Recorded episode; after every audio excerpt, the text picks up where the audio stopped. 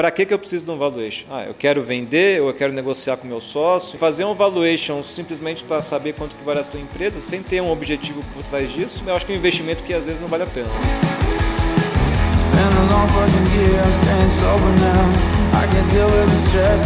Going Fala galera, tá começando mais um episódio do podcast Papo Raiz. Meu nome é Yuri Melo e é sempre a nossa missão trazer os bastidores do empreendedorismo, aquelas ideias de negócio, as perguntas que você sempre quis fazer e também talvez de um jeito que você nunca ouviu antes. É isso mesmo, presidente? Perfeito, cara. É. Hoje o papo tá sinistro aqui, né? M&A. Já ouviu falar desse termo ou não? Como, como, é, como é que fala em inglês M&A? How can I say M&A, Guilherme? I don't know, I don't know. Hoje a gente tá com um cara aqui que é especialista em fusões e aquisições, além de ser um grande amigo nosso, um frequentador assíduo aí do nosso grupo do Masterboard.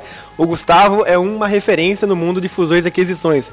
Ele me mandou um, um PPT aqui com 12 páginas do bio dele. Acho que eu vou ler só 8 para poupar tempo aqui do pessoal. Essa é a versão resumida. Se a versão completa, ele vai divulgar o livro dele do canal, a bio do Gustavo. Olha, para quem não conhece o Gustavo, é, Gustavo Pires, ele é sócio do Marins Bertoldi. E antes disso, o cara já já trabalhou em, em, escritórios boutique de fusões e aquisições, também gerenciou a área societária do Banco Real, né, o Banco ABN Amro Real, que foi adquirido pelo Banco Santander.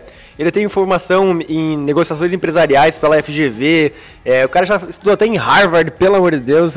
Cara, se eu soubesse que ele tinha estudado em Harvard, ele teria ficado amigo mais rápido dele, tá? E hoje, cara, o cara aí tá como sócio do Marins Bertoldi, que aqui em Curitiba e é muito referência, acho que fora também, mas é, dentro do mercado de fusões e aquisições, com certeza no Brasil é um dos principais escritórios aí. Gustavão, seja bem-vindo. Obrigado, um prazer aí falar com o Papo Raiz, poder compartilhar um pouquinho aí da, da minha história nessa área de M&A, que é uma área que eu tanto gosto, e tentar trazer um pouco de conhecimento aí para o empreendedor sobre o que é M&A e como é que ele pode é, trafegar nesse universo né, que tra traz muitas oportunidades, mas também alguns desafios. Então, acho que a ideia aqui é eu tentar contribuir de alguma forma para trazer um, um pouco de, de luz para quem tem a ideia de expandir o negócio, ou vender o negócio, ou comprar um concorrente. Então, falar um pouquinho aí de, de algumas situações que eu já passei durante a, a minha trajetória profissional e compartilhar experiências aí com, com o público que está ouvindo. Muito bom. A gente está também com o presidente, o senhor Juninho Conceição, e o doutor Guilherme Barbosa aqui, que estão ativamente vendendo seus negócios e comprando outros. Então, é, vai ter um papo muito saudável aí. Eu estou vendo, os caras fizeram um preço bom, estou sempre à venda, na tá verdade. Sempre à venda, né? sempre à venda. Tudo tem um preço na vida, é isso, né? Cara, eu tenho uma, uma filosofia que eu levo comigo assim há muitos anos, que é toda empresa, toda empresa, dia ela vai comprar alguém, ou um dia ela vai ser vendida, ou ela vai falir.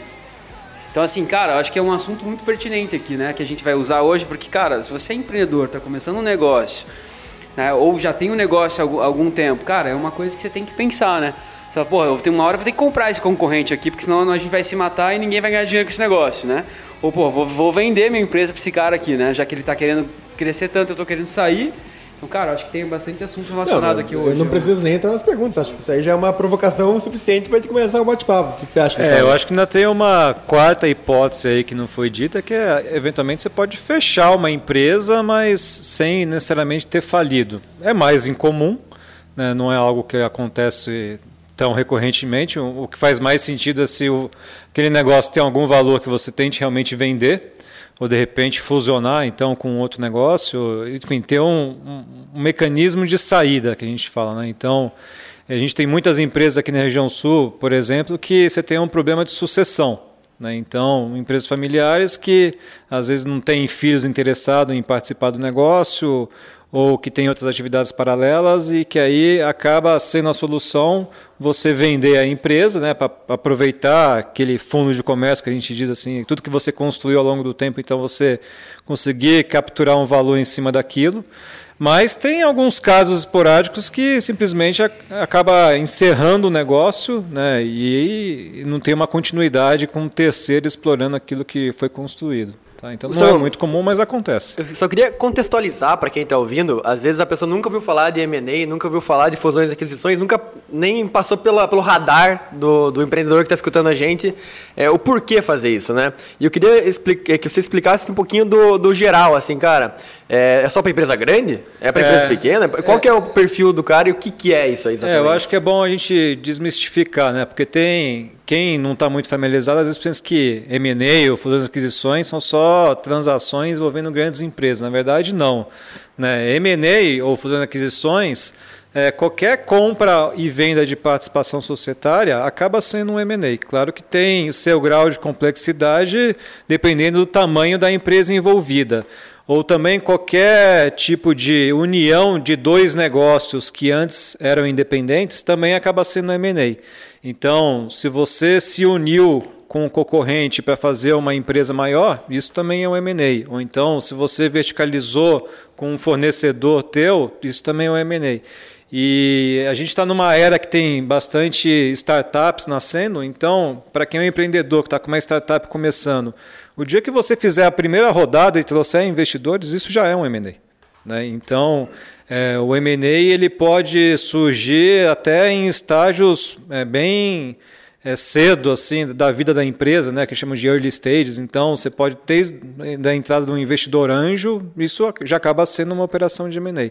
É claro que conforme o negócio né, ganha maturidade e ganha porte, a operação vai se sofisticando, então o M&A acaba ficando um pouco mais complexo. Aí você tem que fazer um valuation da empresa para entender quanto que ela vale, você tem que fazer uma auditoria para ver que tipo de risco que tem para quem está entrando naquele negócio.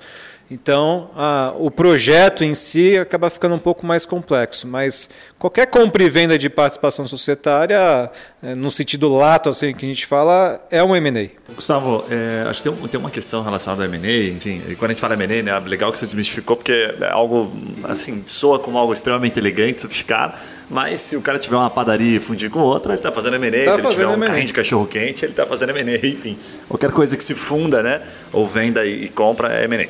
Bom, é, o, que, quando é que são as situações? Você já passou por vários M&As, empresas gigantescas, talvez empresas um pouco menores. Quais são as situações é, em que se desenha o M&A? Assim? O que eu quero dizer basicamente, assim, de maneira bastante objetiva, eu já vi M&As que aconteceram porque a empresa foi forçada, o mercado forçou. Como você tem exemplos agora, né? no meio da crise teve muito M&A. Né? Então você puder dar um exemplo. E teve situações, empresas que foram criadas para ali na frente já pensadas em M&A. Então dá uma, dá uma, coloca alguns cenários para a gente entender se a pessoa que está, né, o empreendedor que está nos ouvindo, se ele pode, por exemplo, pleitear um M&A lá na frente, ele pode olhar para isso, ou se não, puta, não é o meu caso, eu penso de uma maneira um pouco diferente. Quais são os cenários que você já viu de M&A? É, eu acho que tem dois principais. Tem um cenário que é um planejamento estratégico da empresa. Então, a pessoa monta aquele negócio já com uma perspectiva de que em algum momento ele vai fazer uma operação de M&A, ou seja, trazer um investidor para dentro ou eventualmente vender o negócio todo. Né? Isso é muito comum. E principalmente nas empresas que de, também, num estágio um, um pouco mais é, avançado, são investidas por fundos de investimento. Né? Que o fundo ele tem muito essa cabeça. Ele entra no negócio já sabendo que ele vai sair. Né? Então, é quando um fundo vai analisar uma empresa para ver se faz sentido ele investir, ele tem que entender não só qual é a tese de investimento é, que ele vai desenvolver naquele negócio, mas como que é o mecanismo de saída dele. Então, ele vai vender para um estratégico, ele vai fazer o negócio crescer e depois vai fazer um IPO. Ele tem que ter essas duas portas claras para fazer o investimento. Então, tem alguns negócios que o empreendedor, desde o começo, ele já traça esse horizonte de que, olha, não, isso aqui eu estou fazendo para ganhar escala, para ganhar escala, eu não vou ter capital próprio, então vou ter que trazer investidores, então já faço um primeiro M&A e de repente para eu né, chegar num estágio, ficar de um tamanho realmente relevante, eu vou ter que em algum momento trazer fundos aqui para dentro para participar é, desse negócio. E lá na frente, até se for um projeto ambicioso, você pode ter um M&A que seja um IPO.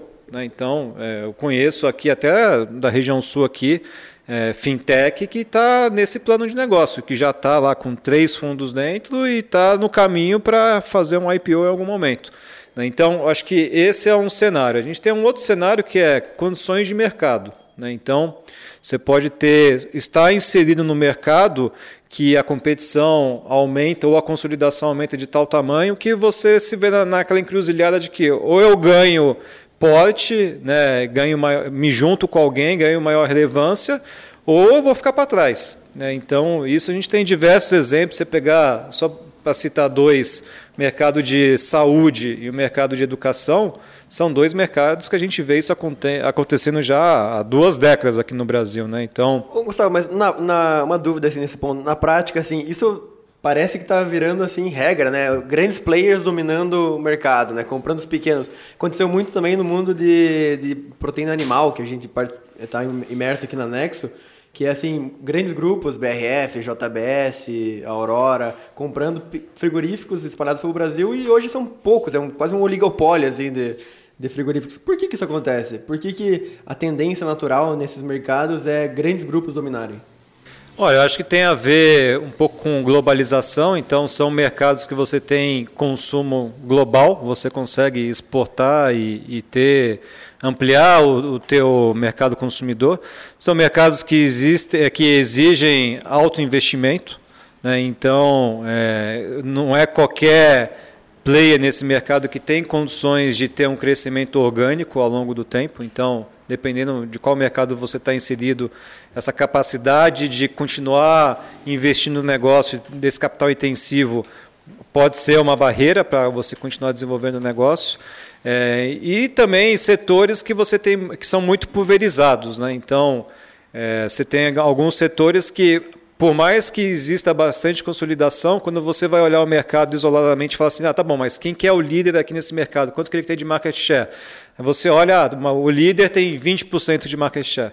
Então, você ainda tem muito espaço para consolidar. Então, a gente tem alguns mercados aqui no Brasil, então, como eu estava dizendo, saúde, educação, é, acho que TI, são mercados que são muito pulverizados. Então, você acaba tendo, claro, alguns players que são consolidadores, então, que acabam adquirindo empresas, e você tem players menores que também, às vezes, precisam fazer algum tipo de união ou aquisição para continuar sendo relevante e não, e não, se tornar obsoleto ao longo do tempo ou ser até às vezes tecnologia também é algo importante. Então para você ter capacidade de adquirir tecnologia e se atualizar ao longo do tempo no negócio pode ser necessário então que você receba aporte de terceiros para fazer isso.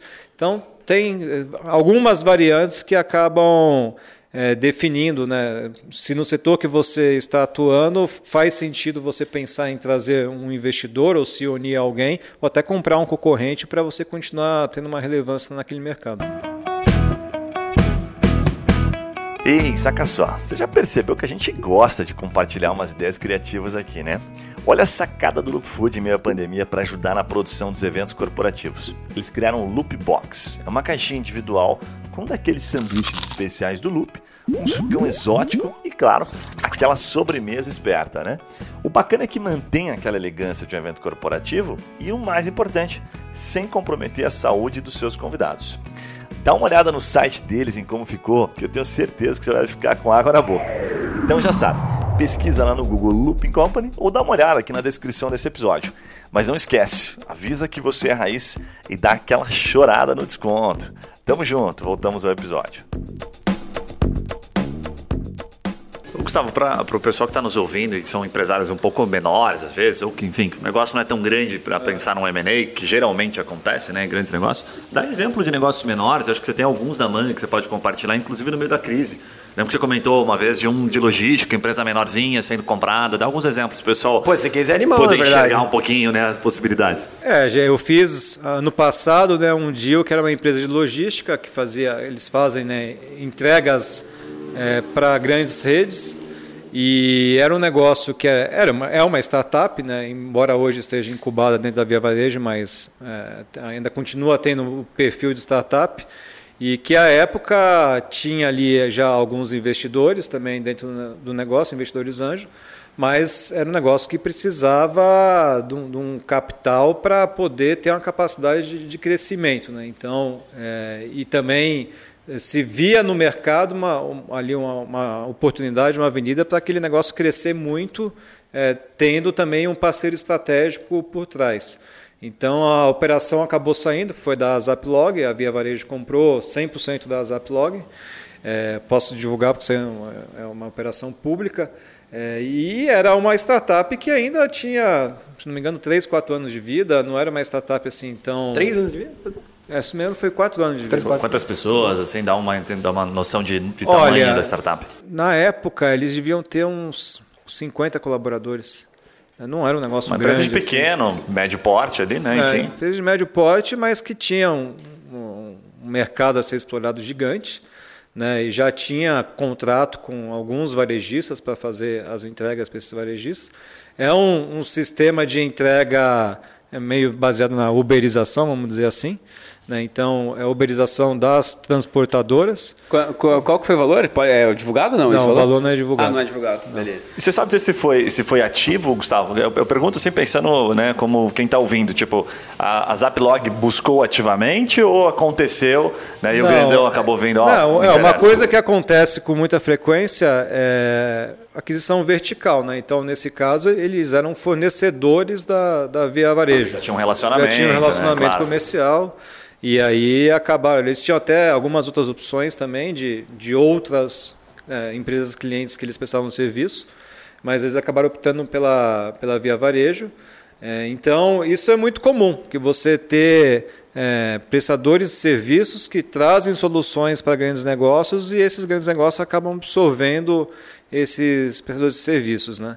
E, e até quando a gente fala de startup, acaba sendo uma forma de você é, ao invés de você ter um departamento específico dentro da empresa, né, de inovação e tecnologia, você fazendo esse tipo de aquisição, você traz um conhecimento é, para dentro da empresa que você demoraria, de repente, alguns anos para desenvolver internamente. Então, você acelera esse processo de inovação dentro das empresas. Né?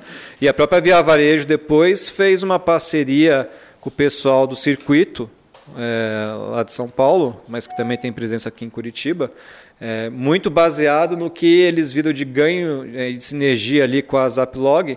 Então, ao invés de ficar escolhendo ali empresas isoladamente para serem adquiridas, eles foram atrás da galinha mesmo, que é a Circuito, que é quem faz a seleção dos, dos, dos, dos projetos de, de startup e, e apresenta para eles. né? Então, é, eu acho que esse foi um case interessante que era uma empresa pequena que entrou num, num grande grupo e que teve um impacto lá dentro relevante e até mudou um pouco o mindset dele de como continuar se desenvolvendo ou trazendo essas inovações para dentro de casa. Só para continuar nesse mesmo assunto, Gustavo, é interessante assim, é um mercado que, cara, não é muito explorado na minha opinião, assim, tipo, se você perguntar assim para as pessoas que têm negócio, cara, você vende teu negócio, 90% vai dizer, cara, eu vendo. Mas você já explorou isso, né? Não, nunca foi atrás, não sei nem por onde começar.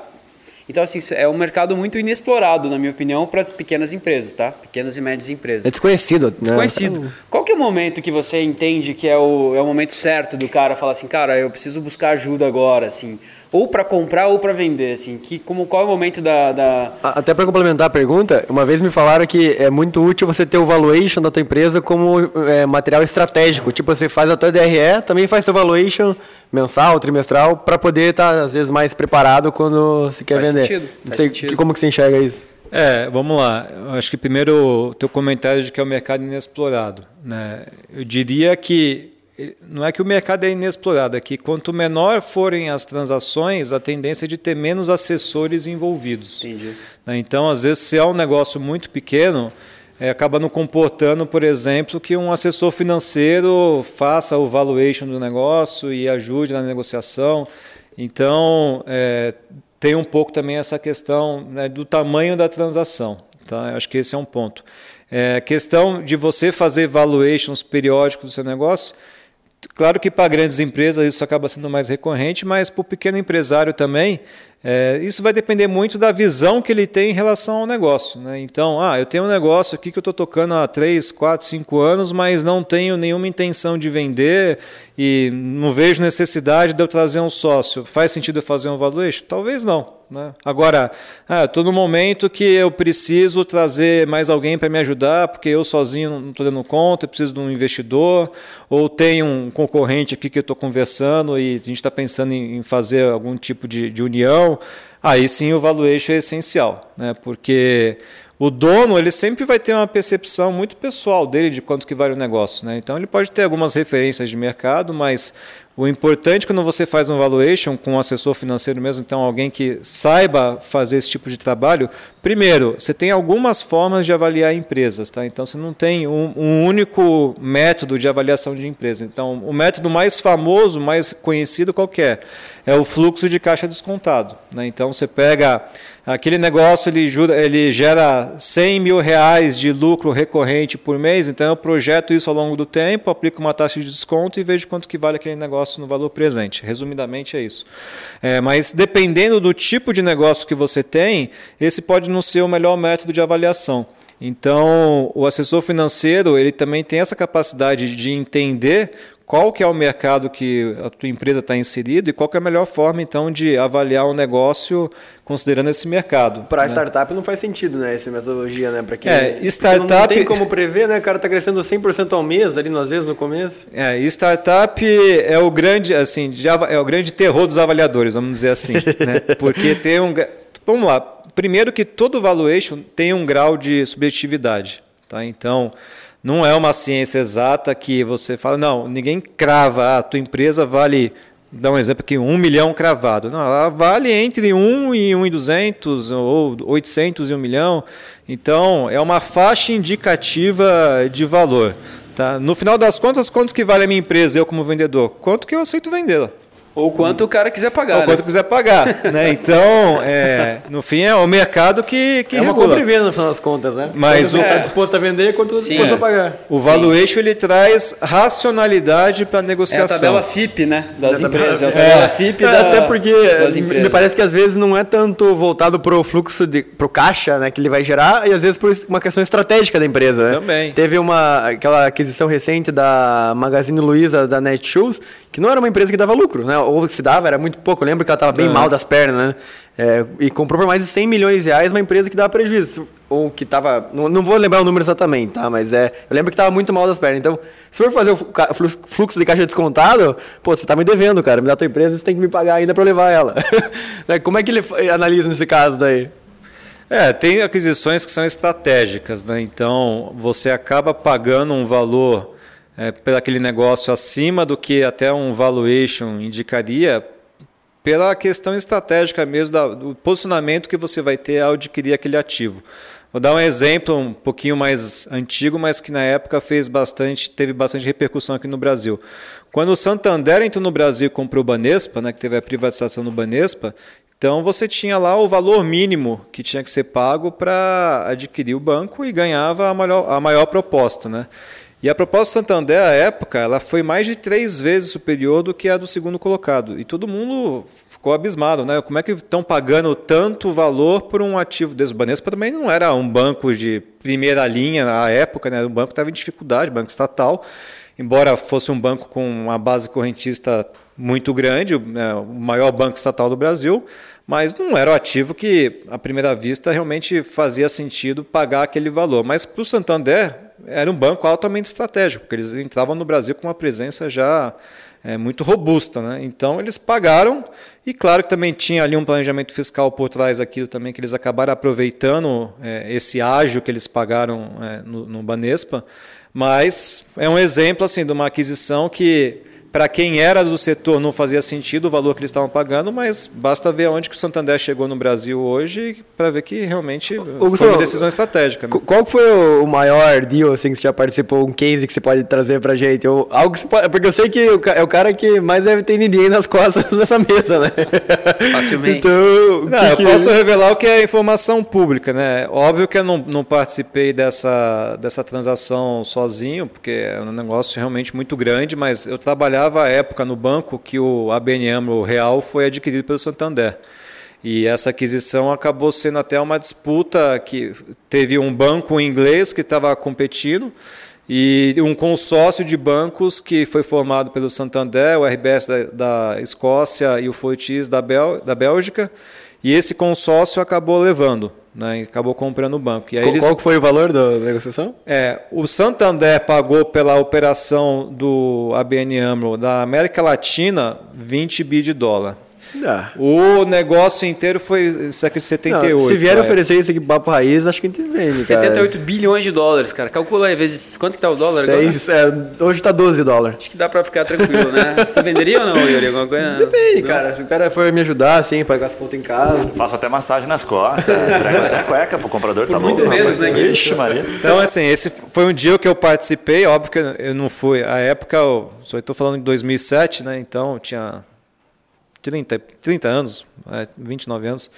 Então, uma transação desse tamanho, um, um advogado de 30 anos não, Não faz sozinho, Não né? faz sozinho, né? Então, eu participei da transação dentro do banco. É, mas eu diria assim que o M&A, claro que uma operação desse tamanho é, tem uma complexidade bem grande, até porque você tem vários órgãos antitrust, ou que no Brasil é o CAD envolvidos, então você tem que ter aprovações em vários países para você poder de fato fazer a operação acontecer e fatiar o bolo, que foi o que eles fizeram. É, mas eu diria que o M&A, se você pegar um M&A de 100 milhões e um M&A de 1 bilhão, a complexidade não vai ser muito diferente. Tá? O que você vai ter é, eventualmente, ter que ter mais aprovações de terceiros é, e um time maior envolvido, dependendo do tamanho da operação que você está comprando ou você está vendendo. E um negócio desse tamanho ainda, é, eu quero entender assim, qual que é o grau de, de negociação que existe. Tipo, o cara chega na mesa ainda e ainda tem que negociar pela. Cara, não, acho que vale 20, não é 19. Ou não, é uma Não, coisa totalmente de muita- papéis, assim. Isso aí, isso aí tem muita negociação. Né? Acho que tem. Se você pegar o exemplo da, da fusão do Itaú com o Unibanco, né, as negociações foram só entre os dois CEOs e muita pouca gente envolvida, tudo com muito sigilo. E eles, em um mês, conseguiram construir o, o rascunho do que, que seria a operação. Claro que depois, para você implementar, aí leva muito mais tempo. Envolve Banco Central, envolve CAD, envolve integração das empresas. É um, um projeto de três anos para você ter ele concluído. Mas tem muita negociação. Eu fiquei pensando aqui, né? Os caras negociando aí, um olha depois fala, não, cara, faz o seguinte, ó, me dá 5% de desconto, ó, negociação de 20 bilhões. 500 milhões, tá ligado? Cara, porra, cara, tipo assim, aposenta a família toda. Cara, 5% né? não é nada, cara. Não, então me dá 1%. Ele fala, Puta que pariu, 100 Cara, milhões. mas é- Ou na, na renda tá me dando 30% de desconto, Pô, me dá cara. uma nem mega cena de desconto. Ah, tá bom, vou te dar 1% aqui, vai. vai Gui, embora. mas, tá, cara, eu trabalhava na indústria, Essa é né? muito grande. Farmacêutica, antes de, de assumir a Alefarma, eu trabalhei muito tempo na, na indústria. E eu trabalhei na Eurofarma Hospitalar, empresa nacional, gigante, né? E eles compraram uma empresa, é, naquele momento, chamada Segmenta. E como que eles fizeram essa negociação? Cara, eles corriam de carro, né? Em alguma dessas Porsche, Copa Porsche, Stock Car. Ele fala patrocina esta car, né? Eles patrocinam forte Stock Car. Mas era uma outra Copa. E, cara, os dois donos lá é, sentaram e fecharam um acordo, assim, de cavalheiros. Pega esse carro aqui, 50% do meu negócio. E, cara, Vaza. foi uma puta de uma cagada para quem comprou, né? No caso, a Eurofarma, assim, né? Então, tem gente ouvindo aí. Mas, cara, é... Por quê? Porque, cara, o cara foi totalmente caso pensado essa venda, assim, né? Então, tem que... Por isso que é importante o papel, assim, de uma empresa, do advogado e tal... Porque aí é um negócio mais frio, né? Esses caras é, é que nem a gente, né? Pô, vamos tomar uma aqui, vamos fazer um negócio. Mas a gente tá falando de um negócio de 50 mil, 20 mil, às vezes muito menos até. Esses caras fazem negócio grande, cara. Então, assim, eu tenho certeza que depois de- dessa operação ele nunca mais fez nada no, Melhor na é emoção, né? No calor da. Na verdade, a cagada não foi do, do, do, do comprador, né? A beleza foi do vendedor, né? Perfeito. Estrategista total, né? velho? Perfeito, cara. Ficou perfeito. amigo pra depois Foi uma vender. venda, se não me engano, de 600 milhões de reais, cara. Caramba, Nossa! muito É, a, empresa, a empresa valia 200 e o cara meteu 600 na conta. Então.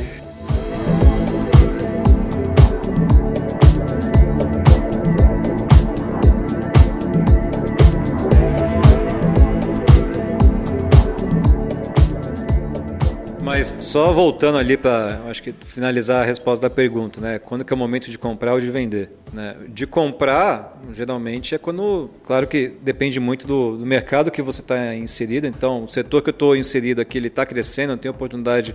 Faz sentido eu comprar alguém para ganhar né, mais volume aqui ou ir para uma região que eu não atuo. Então, o M&A está diretamente relacionado à situação econômica da região que você atua.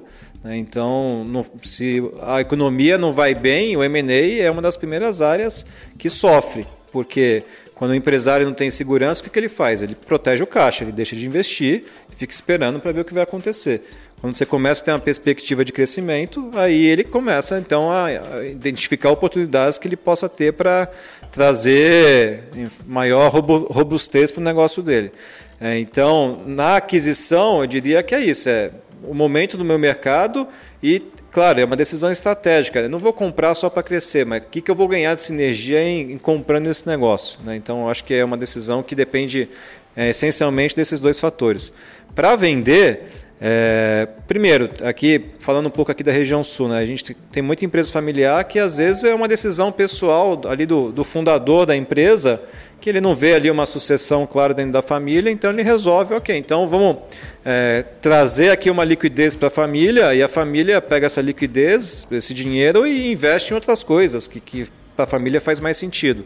Então, essa acaba sendo uma, uma razão muito comum. Outra razão muito comum que o M&A também acontece que essa não é tão noticiada, mas a gente acaba vendo, é briga de sócio. Né? Então, é, você pode ter desalinhamento entre os sócios na gestão da empresa ao longo do tempo, e aí o M&A acaba sendo uma porta de saída para um deles, ou até para os dois, resolvem vender a empresa inteira, então.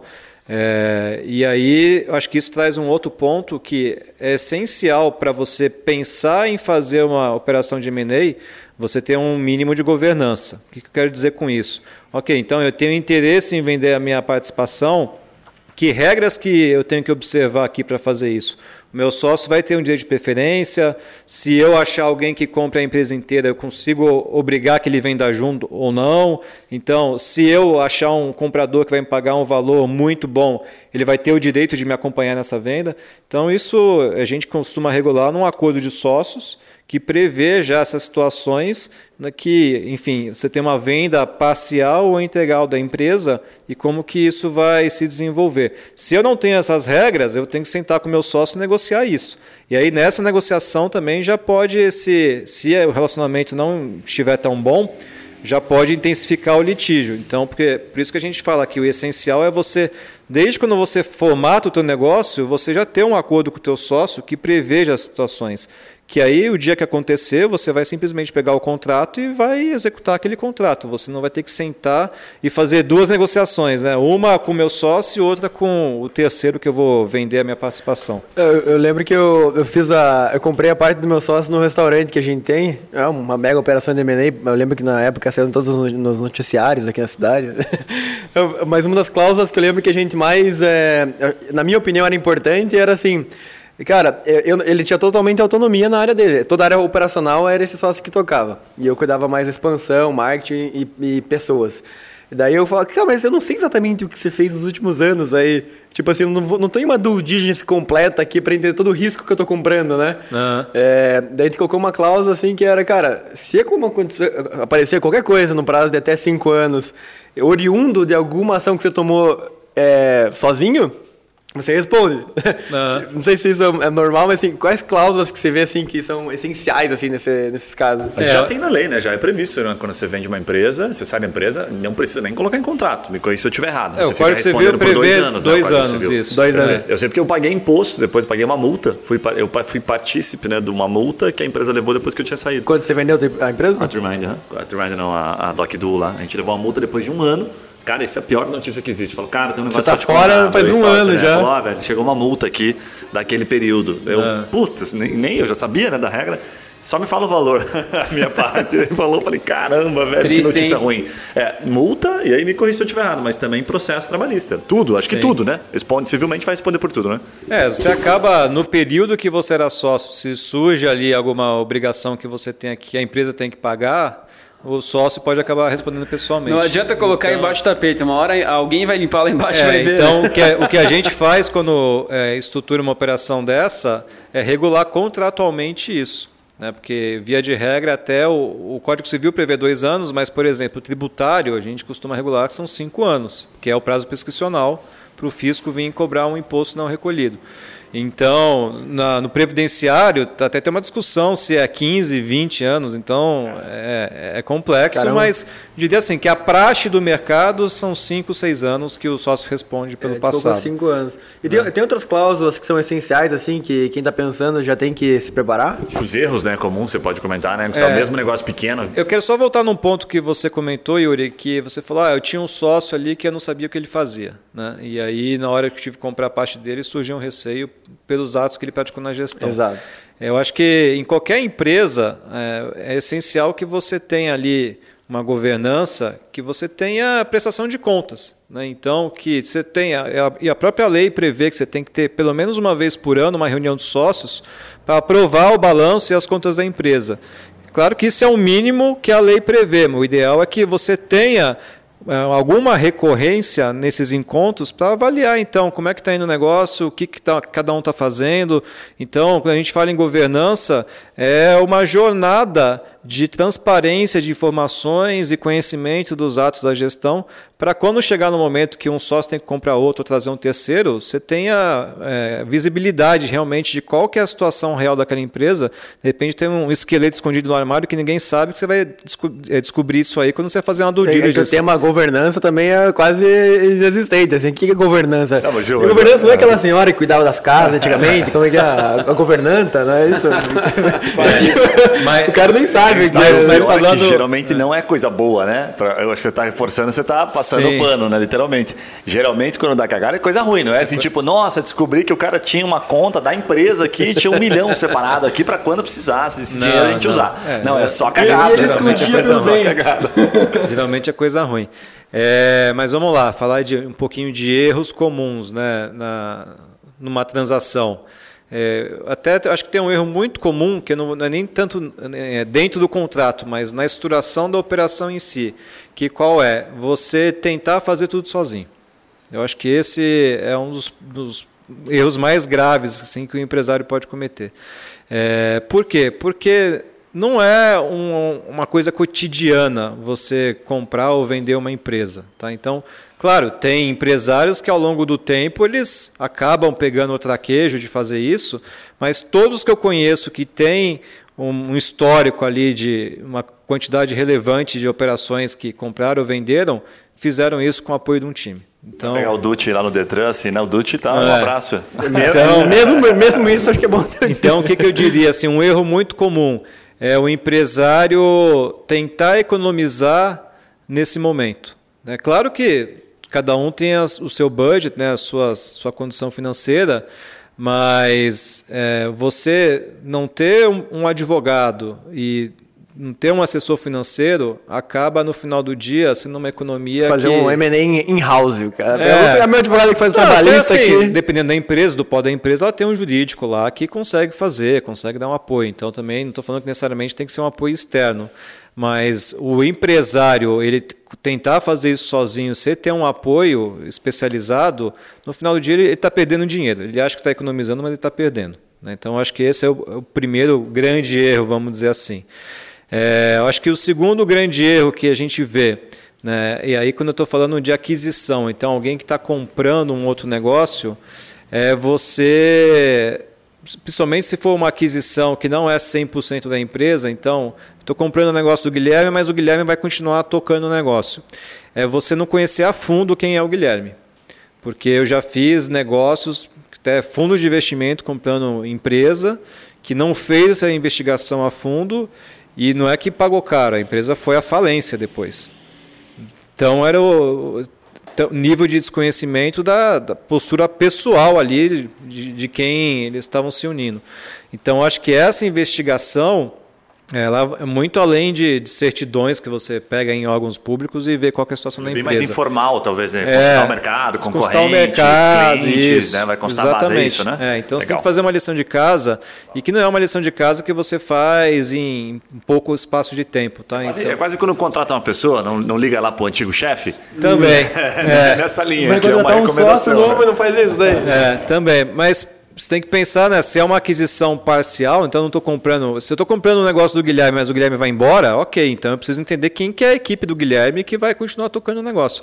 Agora, se o Guilherme vai ser meu sócio por algum prazo de tempo, eu tenho que entender quem é esse novo sócio, né? Uma, so uma sociedade acaba sendo igual um casamento, né? Então, você vai casar com a menina que você conheceu na festa, que você achou bonita e ela pediu para casar? Você vai querer ah, conhecer ela um pouco melhor, entender quem é a família, né?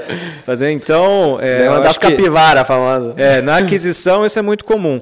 É, na venda, tem uma situação também que é bem recorrente.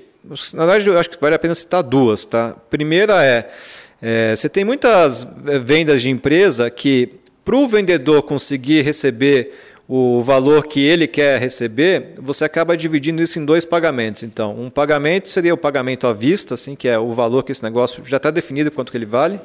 E depois ele recebe um pagamento que é um complemento de preço, que em inglês a gente chama de earnout, que é um pagamento condicionado a um, a um desempenho futuro da empresa. Tá?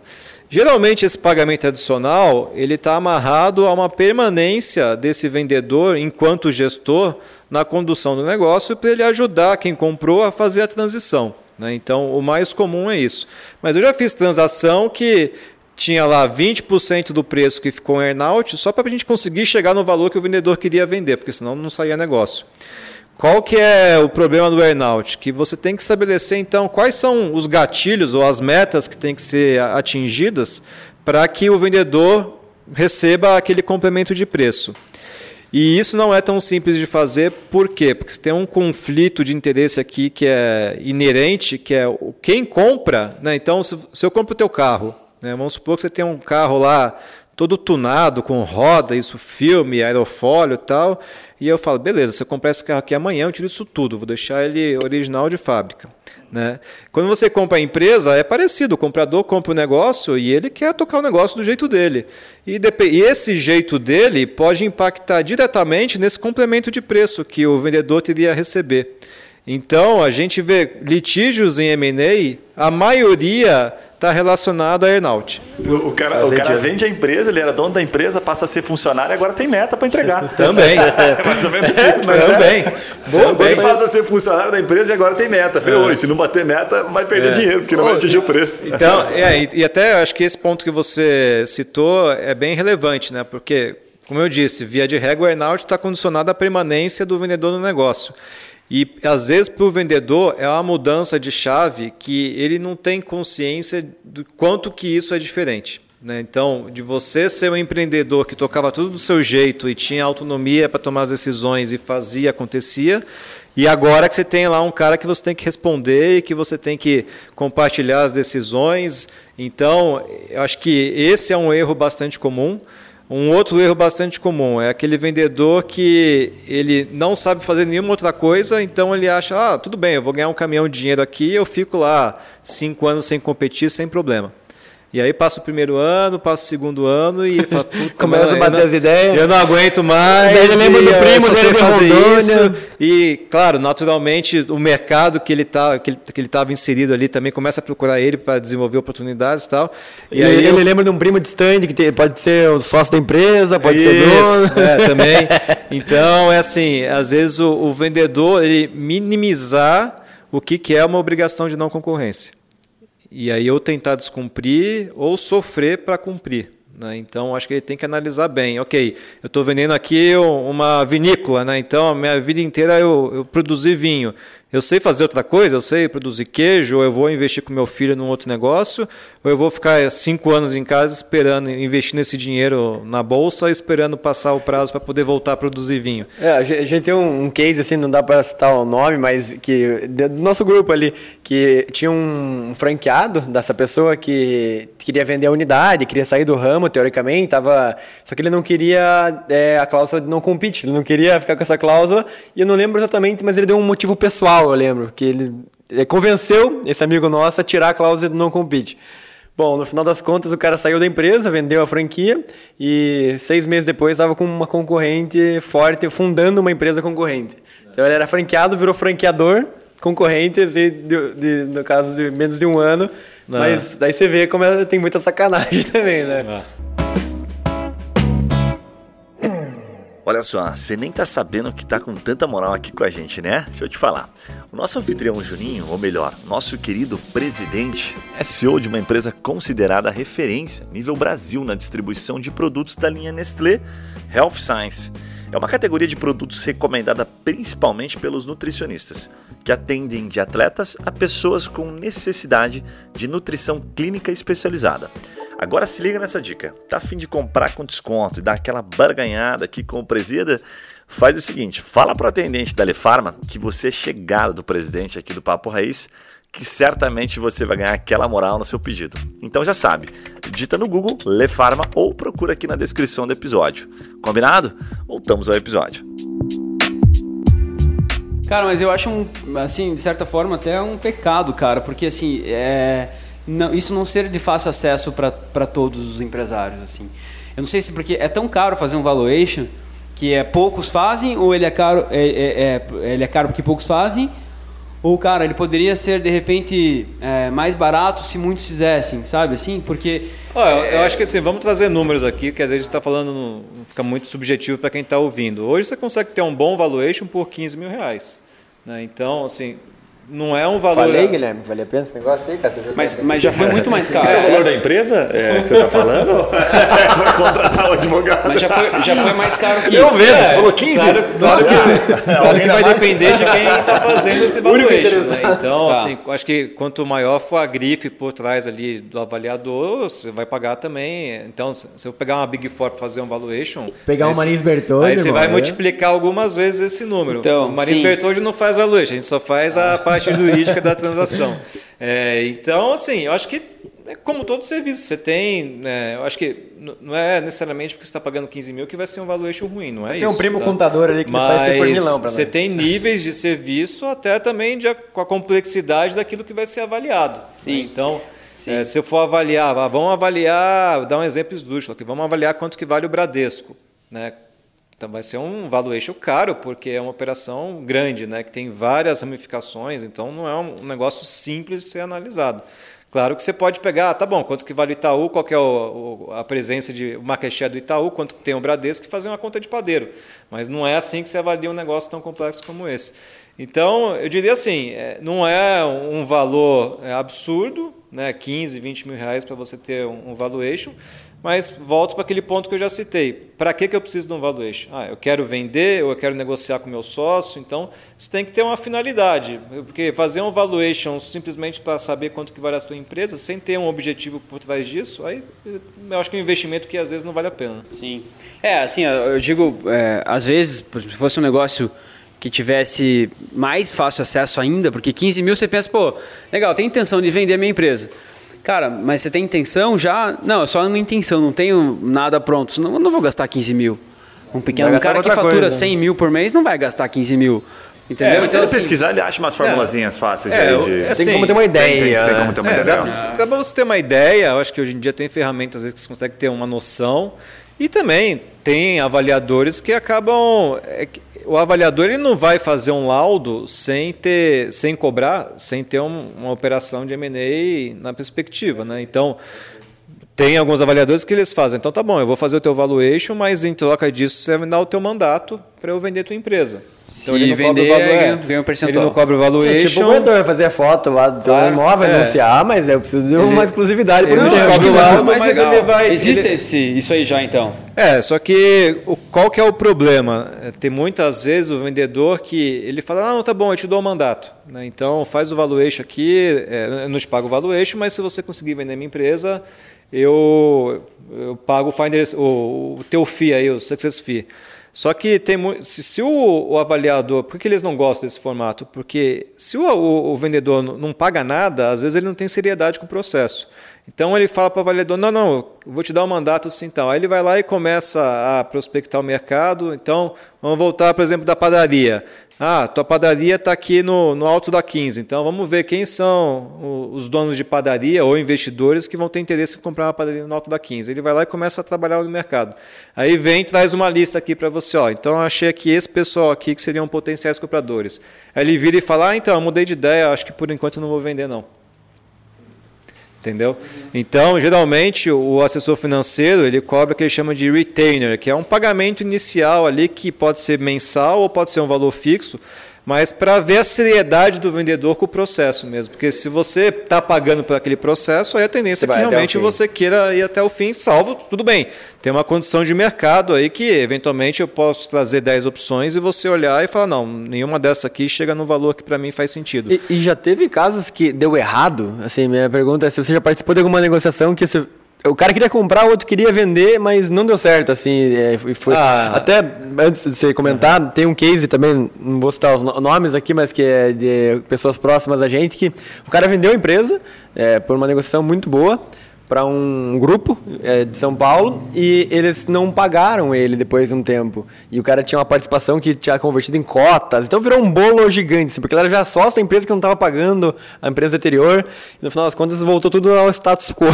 voltou como estava antes, estava na justiça a briga. Então, tipo, eu queria entender casos de, de que dá errado o M&A. É, vamos lá. É, o M&A, assim, seria pretencioso falar ah, todas as transações que eu participei foram concluídas, né? Muitas delas não. E por diversos motivos. Né? E até tem estudos que demonstram que as operações de M&A que não dão certo, a grande maioria delas é na reta final da transação. Então é quando você está ali nos últimos 5% ali que realmente acontece alguma coisa e a transação não sai. Eu já participei de deal, que eu não posso falar nome, mas que a gente chegou, a gente chama de closing, reunião de closing, né? Closing meeting. Então, é fechamento, né? Vamos assinar o um negócio. Que estava tudo assinado, né? Eu estava pelo comprador, tudo assinado, tudo pronto. O vendedor chegou, olhou, chamou, os, eu atendi o fundo, é, chamou lá o, o manager partner do fundo, numa salinha apartada, e falou: Ó, me desculpa, sei que você gastou dinheiro, com assessor, com tudo, mas eu mudei de ideia, não vou mais assinar. Dormiu mal aquele dia. E aí, claro que né, a gente fez todo um esforço ali né, para tentar manter a operação em pé e renegociar. Não, mas o que está te incomodando então? Vamos renegociar, vamos tentar. Certeza que esse cara era casado, né, velho? É, às vezes. às vezes. Né? Não vende. A gente conversou com o Maurício, né? Já fez tudo, mas... A gente conversou com o Maurício, né, da. da... O Minichat, né? Que era da Cia Ele teve né? o primeiro fundo. Não, ok, fechou não estava assinado, mas estava fechado. Não fechou, porque o segundo fundo fez uma proposta muito melhor. E acho que foi um terceiro O segundo que... fundo cobriu a, é, é aprovado e, se não me engano, ele falou até assinado, mas não não finalizado. Verbalmente ele falou só, verbalmente. Verbalmente, é. né? Isso. E também não fechou. Foi um terceiro eu, fundo. Eu fiquei imaginando assim, uma situação exatamente como essa, assim, né? Que cara? ele captou 20 milhões de reais para Foi o terceiro, pra empresa terceira, dele, a terceira, a terceira e mais importante, assim, porque ele falou que não era só o dinheiro, era a experiência de quem estava comprando, porque ele continua na operação. Mas né? é o que ele comentou, assim, que os caras foram entrando no meio do processo, né? Um descobriu que estava tendo deal, é daí ligou, cara, você está, é. você tá vendendo uma parte? Cara, eu também quero. Eu, eu não sabia que estava vendendo. Daí no final, no final chegou um cara olhando pra tu assim, tudo esses patos aí estão comprando? Eu vou comprar, mais, eu vou pagar mais e vou comprar tudo. Então acontece isso, acho que é bem comum, né? É, então assim, claro que a gente até tenta é, construir mecanismos ali para evitar que isso aconteça, mas é, quem está vendendo às vezes pode chegar no em cima do laço ali e mudar de ideia. Né? Então isso já vi acontecer. Já vi acontecer também de o, o vendedor estar obrigado a vender porque tinha um contrato preliminar lá que falava que se acontecesse A, B ou C é, teria que vender e ele tentar não honrar um contrato. A gente teve que executar o contrato e fazer a venda sair é, porque já tinha algo vinculante a Mas já estava assinado aí. Já estava assinado. Eu tô assistindo aquela série chamada Succession. Já viu essa série? Eu nunca assistiu? Da HBO Go. Deve cara, parecer só pra você, né? Esse tipo de série que você assiste, é, né, cara? Não, é a história de um, é a história de um animal, assim. Eu recomendo muito pra quem é empresário assistir. Que é a história de um cara que criou um império, daí tá com uma mega pica na mão, que é os nenhum dos filhos consegue assumir o negócio e ele tá um monte de treta acontecendo. É, mas a minha pergunta nem era sobre isso, nem sei porque eu comentei isso. mas era. Que ótimo, que ótimo. Muito bom, muito bom. O que mas eu queria perguntar só pra. Era assim, lá aconteceu uma casa de aquisição hostil. É, acontece isso mesmo? Tipo assim, como é que funciona uma aquisição hostil? Como é que uma empresa pode ser vendida sem querer ser vendida? Olha, acontece, mas é principalmente com companhia aberta, né? Companhia que é listada em bolsa. Então, você tem um concorrente que, ele, claro, qual é a referência de valor da empresa? É o valor da cotação. O exemplo é a Ambev. A Ambev se tornou a maior indústria de cervejeira do mundo, comprando a Budweiser, né, a B, não sei das quantas lá o nome, fazendo isso, comprando Ah, ações. ele Eisenhower conta no livro. É, ele conta no livro. Então, é, acho que pode se encaixar talvez Mas hostil. como é, que, como é que é daí? É que- Compração. Compração. Você vai comprando ações da empresa, né? Então, Vai comprando até ficar tão muito grande que a pessoa já é, É, dono. E, Mais do e que o aí o que acontece? percentual. Você tem, você tem algumas regras de mercado de capitais que quando você compra acima de um percentual daquela empresa, você tem que fazer uma oferta para todos os acionistas, que chama de OPA, que é oferta pública de aquisição de ações. Então você faz uma OPA para comprar de todo mundo que quiser vender. Né? Então, e aí a empresa em si, objeto da transação, ela não tem muito o que fazer. Né? Ou ela oferece um valor maior para recomprar as ações dela própria, é, ou os sócios dela né, oferecem um- uma oferta então para esses acionistas. Então vamos supor, eu tenho, dá um exemplo aqui só para ficar fácil. Ah, eu tenho ações do Itaú, né? E aí o Bradesco faz uma oferta hostil no, no Itaú. Eu tenho duas opções, ou eu vou vender por Bradesco pelo valor que ele está pedindo, está oferecendo, ou um sócio do Itaú vai me comprar, ou o próprio Itaú vai comprar, vai recomprar minhas ações. Agora entendi o episódio do, do Succession. Eles chamam Private Equity pra salvar a empresa. Tipo assim, ele, ele ia ser comprado, daí, fala- daí ele chamou um fundo e falou, não, eu, esse fundo vai comprar. Sim. E daí tirou o cara que tava querendo comprar. Ah. Agora fez sentido. Aconteceu isso bem no Ambev. Ele conta na, na história que o- os americanos ficaram malucos quando eles souberam que essa oferta, a compra né, do, do controle da empresa, estava vindo do Brasil. Não pode, pô, a, né, a maior indústria cervejeira do mundo ser de um brasileiro. Eles contam todo. Puta, é muito legal essa Cara, história. esse- eles esse para livro- 68 bilhões na época. Esse livro coisa é, assim, tem que ser um pouca. filme desse livro aí, porque esse livro é fantástico, né? Sonho grande, né? E, cara, uma, uma das partes que ele fala, assim, exatamente nesse livro, que eu acho que acontece muito numa, numa fusão ou numa compra, é a mudança de cultura, né? Porque eles, por exemplo, eles, eles voaram de, de classe econômica até lá para negociar. Chegaram lá, o cara, cada um com seu avião particular, né? É, os caras andavam com carro adesivado Skoll aqui no Brasil, chegaram lá, cada um no seu motorista, nas suas Ferraris, suas Lamborghinis e sei lá, seus carros. Os caras olharam, cara, é esse cara aqui que voou de segunda classe, classe econômica, para comprar nossa empresa, bicho. E os caras meteram bala, e, cara, você imagina para os caras que eram herdeiros lá, uma, empresa, uma cervejaria de 200 anos de idade, os caras praticamente viviam aquilo, aquele negócio a vida inteira, e chega um cara e fala, cara, acabou tudo. Teu avião é você que vai pagar, a empresa não paga mais nada. É, e aí, cara, é a mudança de cultura. Vamos pensar para um negócio pequeno, você chega lá, o cara fala, cara, isso aqui agora acabou. Cada um tem a sua conta, você vai começar a andar com esse tipo de roupa, esse vai ser seu carro. Então é uma estar mudança. disposto a vender o sonho, né? Tipo O- assim, vende um pouco de sonho. Se a empresa for o É, sonho, a proposta, vai tudo no exatamente. É, pacote, para né? quem está comprando, eu acho que esse ponto é muito relevante. Né? Então, é, às vezes você está olhando muito para os números da operação e não tanto para as pessoas. Então, ok, eu vou- vamos fazer a integração aqui dessas empresas. Será que vai dar certo? Será que as culturas se conversam? Não vai ser um choque muito grande? Eu participei disso na pele. Né? Eu trabalhava no banco holandês, que foi adquirido por um banco espanhol.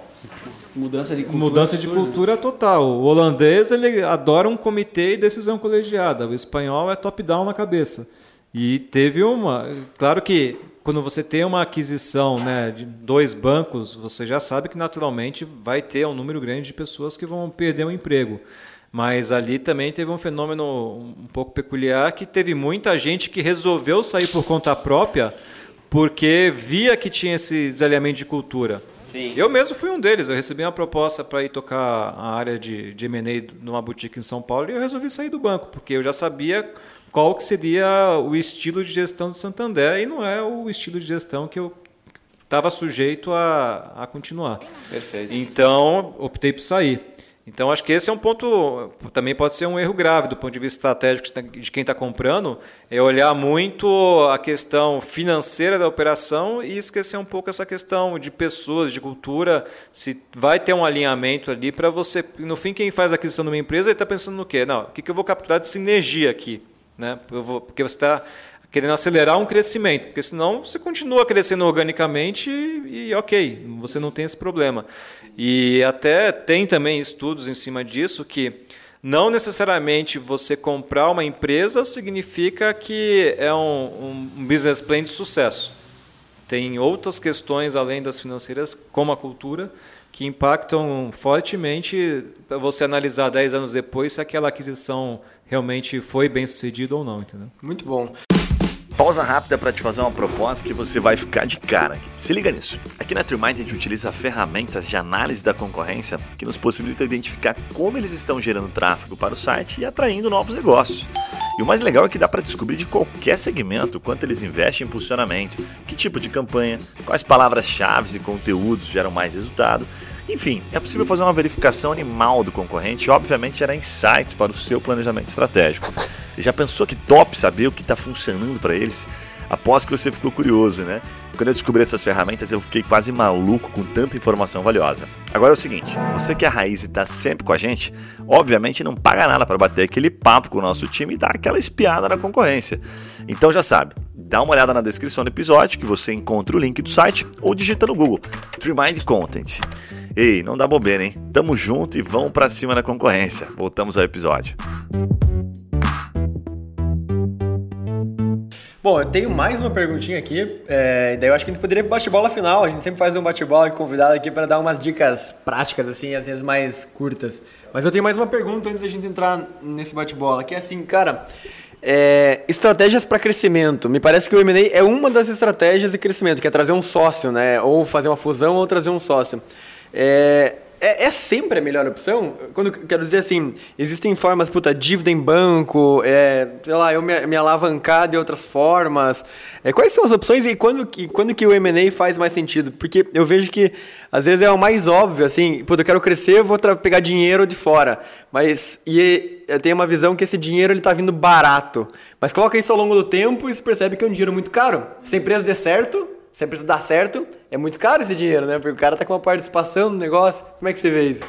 É, eu vejo assim, tem uma, eu tenho uma percepção muito clara que é o, o dinheiro do sócio é o dinheiro mais caro que você pode tomar. Porque é, o sócio, via de regra, é quem você vai ter que prestar contas no maior nível de, de informações e de ingerência na, na condução do negócio. Então, por exemplo, se você vai lá e toma uma dívida bancária, ah, peguei um capital de giro. O banco vai querer no máximo uma garantia pessoal tua como avalista, ele não vai ter nenhuma ingerência na condução do negócio. Ah, vou pegar uma dívida um pouco mais relevante, fazer uma emissão de debêntures. Né? E tudo bem, a própria lei da SA já traz alguns direitos do debenturista, mas ele não é sócio da empresa, então são só algumas questões específicas que ele acaba tendo que, que é, votar e ter a aprovação deles, mas ele, via de regra, é um credor da empresa. É, então, quando eu falar, ah, vou trazer um sócio para dentro da empresa, tem que estar muito claro, que, que chamam de smart money. Esse cara vai trazer só dinheiro ou ele vai trazer algo a mais para o meu negócio? Né? O ideal é que ele traga dinheiro e conhecimento.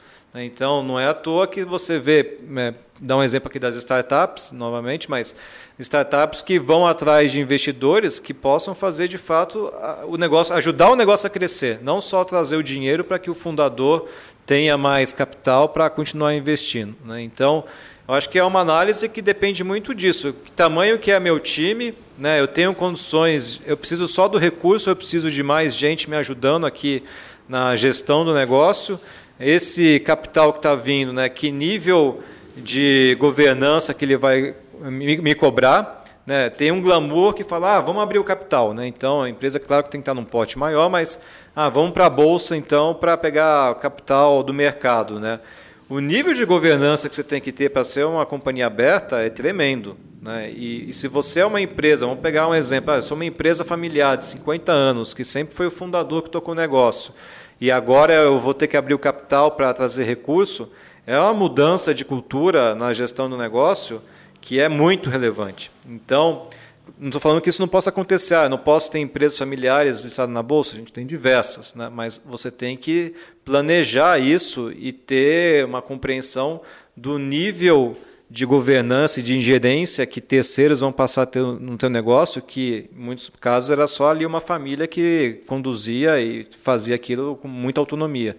Né? Então, acho que tem algumas questões que você tem que refletir para entender qual é o tipo de dinheiro que você quer trazer para casa. Se é simplesmente uma dívida, ou se é um, um, sócio, ou se é um sócio que vai contribuir para o negócio, ou eventualmente até abrir o capital na bolsa. Muito bom. É, você resumiu muito bem. Assim, se vier um sócio capitalista, é o dinheiro mais caro, mas saiba disso, né? Não, Sim. não pegue achando Sim. que é barato, né? Porque você não está tendo dívida, você não está tendo que pagar mensalidade para ninguém. Não. Mas lá no, se a tua empresa der certo, esse dinheiro vai ficar muito caro. É, né? algo que eu já vi com muita frequência é empresa que acaba trazendo fundo de investimento para dentro, porque claro que enxerga no fundo ali um, um investidor estratégico, é, mas às vezes minimiza qual que vai ser o impacto de você ter um fundo de investimento como teu sócio, né?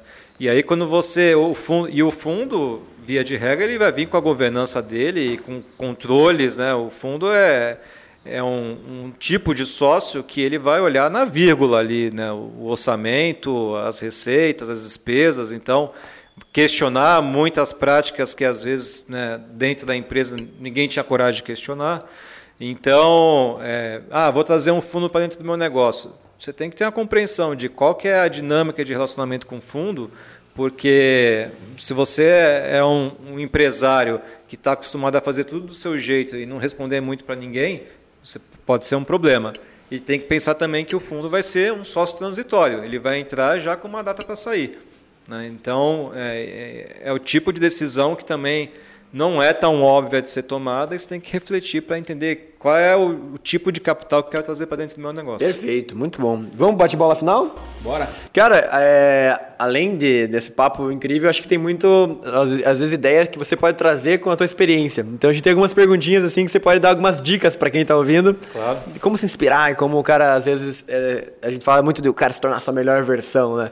É, você tem algum podcast, um livro que você usa para se inspirar, ou que você indicaria para alguém que quer aprender mais sobre o teu negócio? Ou, ou, ou, coisa pessoal também, não tem problema. Olha, eu gosto muito de ler é, histórias, biografias, né? Então eu não sou um cara muito da teoria, assim. Claro que tem leitura especializada de, de M&A. É, tem um blog aqui muito bom no Brasil que é o Fusão Aquisições, que é um blog que eu sigo. É, mas tem diversos outros aí de mercado financeiro que também Infomoney, acho que tem outros blogs aí que você pode acompanhar um pouco o que acontece nesse mercado. Mas eu gosto de ler muito histórias de empreendedores que passaram por, por esse momento e como que isso aconteceu. Acho que o último livro que eu li que tem bastante M&A é, envolvido é o do Guilherme Bechimol, Na Raça. Né? Então ali é uma história de M&A de 15 anos. Né? Então desde que ele fundou o negócio e as rodadas que ele passou. Top. Eu acho que ali traz é, várias vários exemplos né, de momentos diferentes que a empresa dele teve um, um M&A envolvido. É, mas você tem leitura especializada também, que você consegue, quem quiser, por exemplo, entender sobre valuation, né, tem o Papa do Valuation é o da Modaran, né, que é um indiano radicado nos Estados Unidos. Então, acho que tem bastante informação acessível do mercado. Mas eu gosto, respondendo a pergunta, eu gosto muito de, de ler biografias de empreendedores, para entender né, o, o, caminho que eles passaram. Muito bom, muito bom.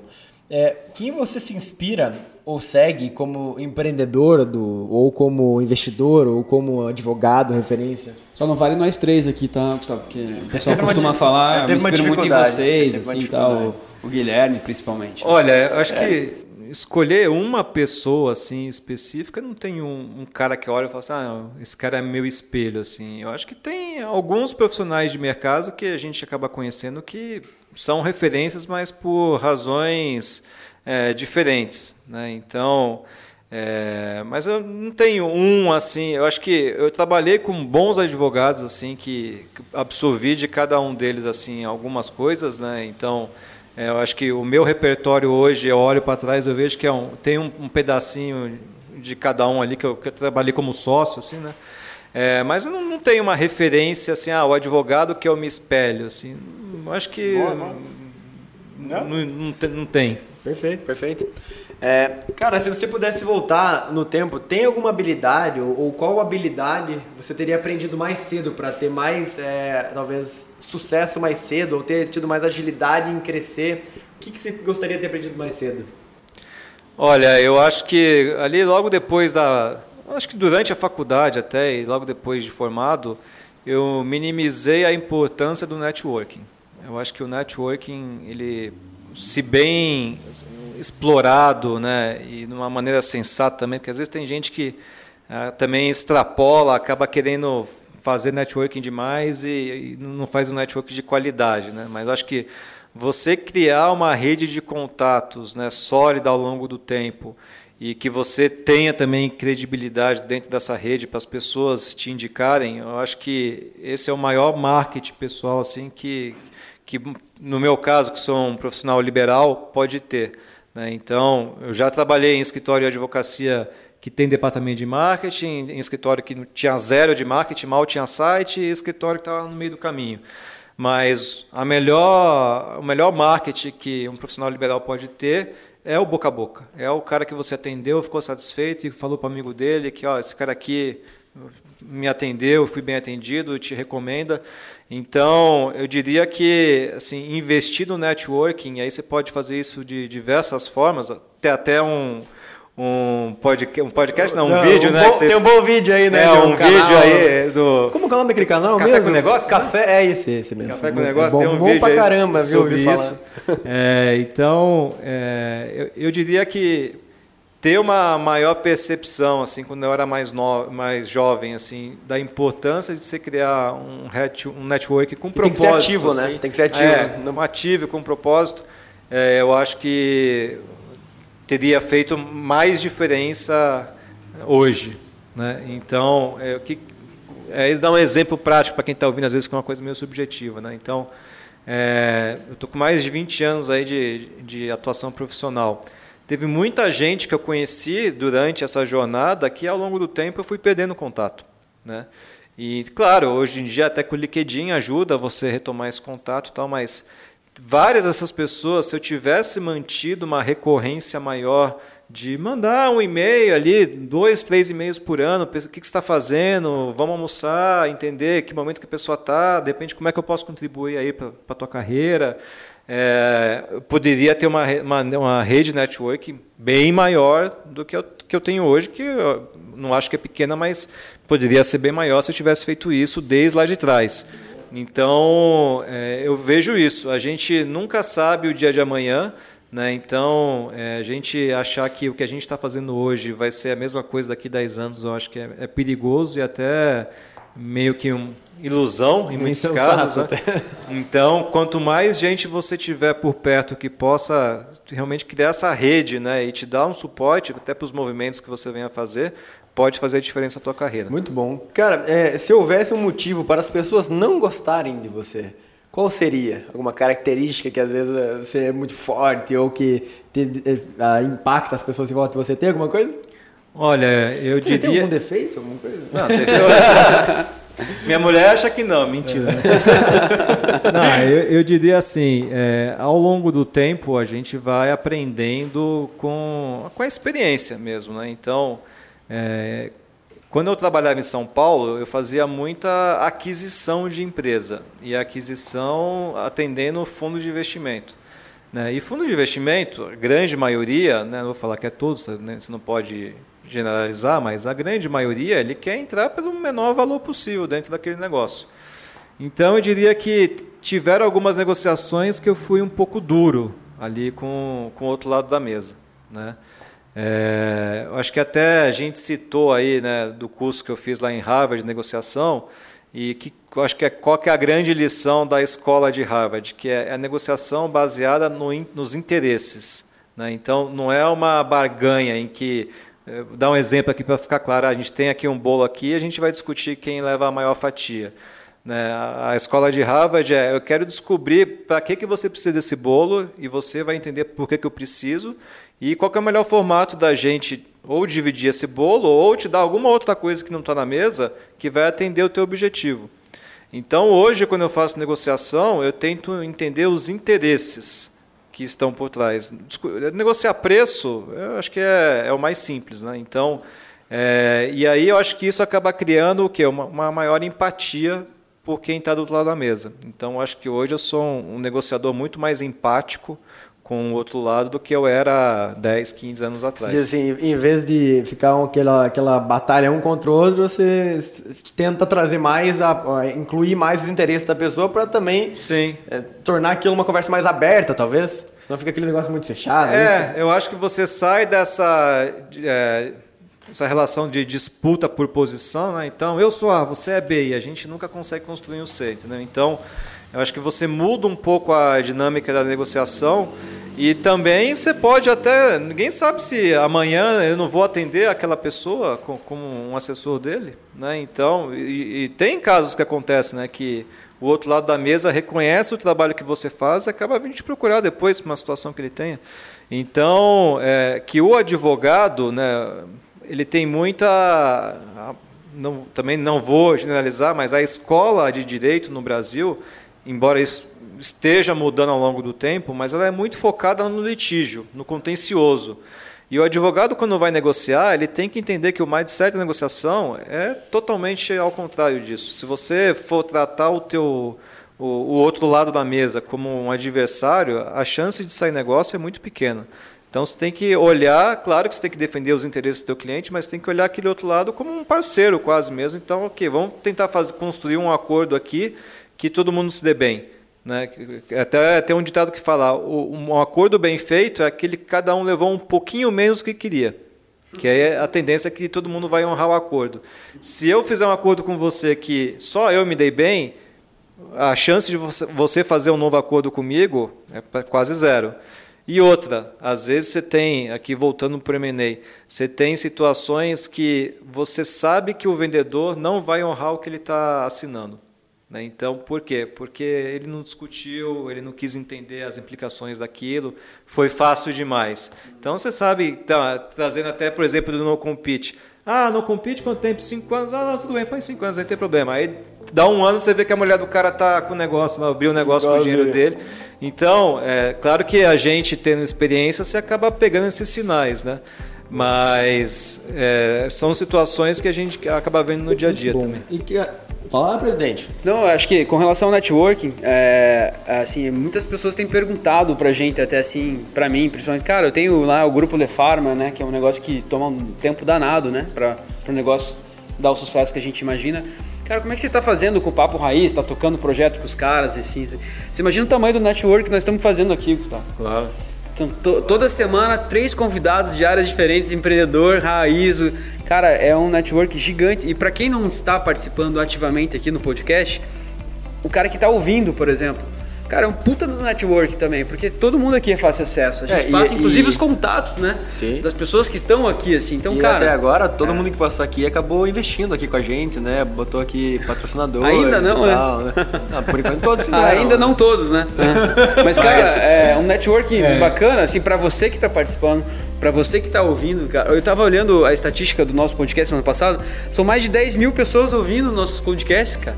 Então, assim, é um negócio que tem um volume grande, né? Que você, pô, eu. eu, eu Conheço todas eu, elas. Eu faço, eu faço exercício físico de manhã cedo escutando podcast, outros canais também, tudo. E, cara, todas as pessoas, hoje em dia, esse fácil acesso para networking, ele é muito relevante, faz toda a diferença e tá fácil acesso.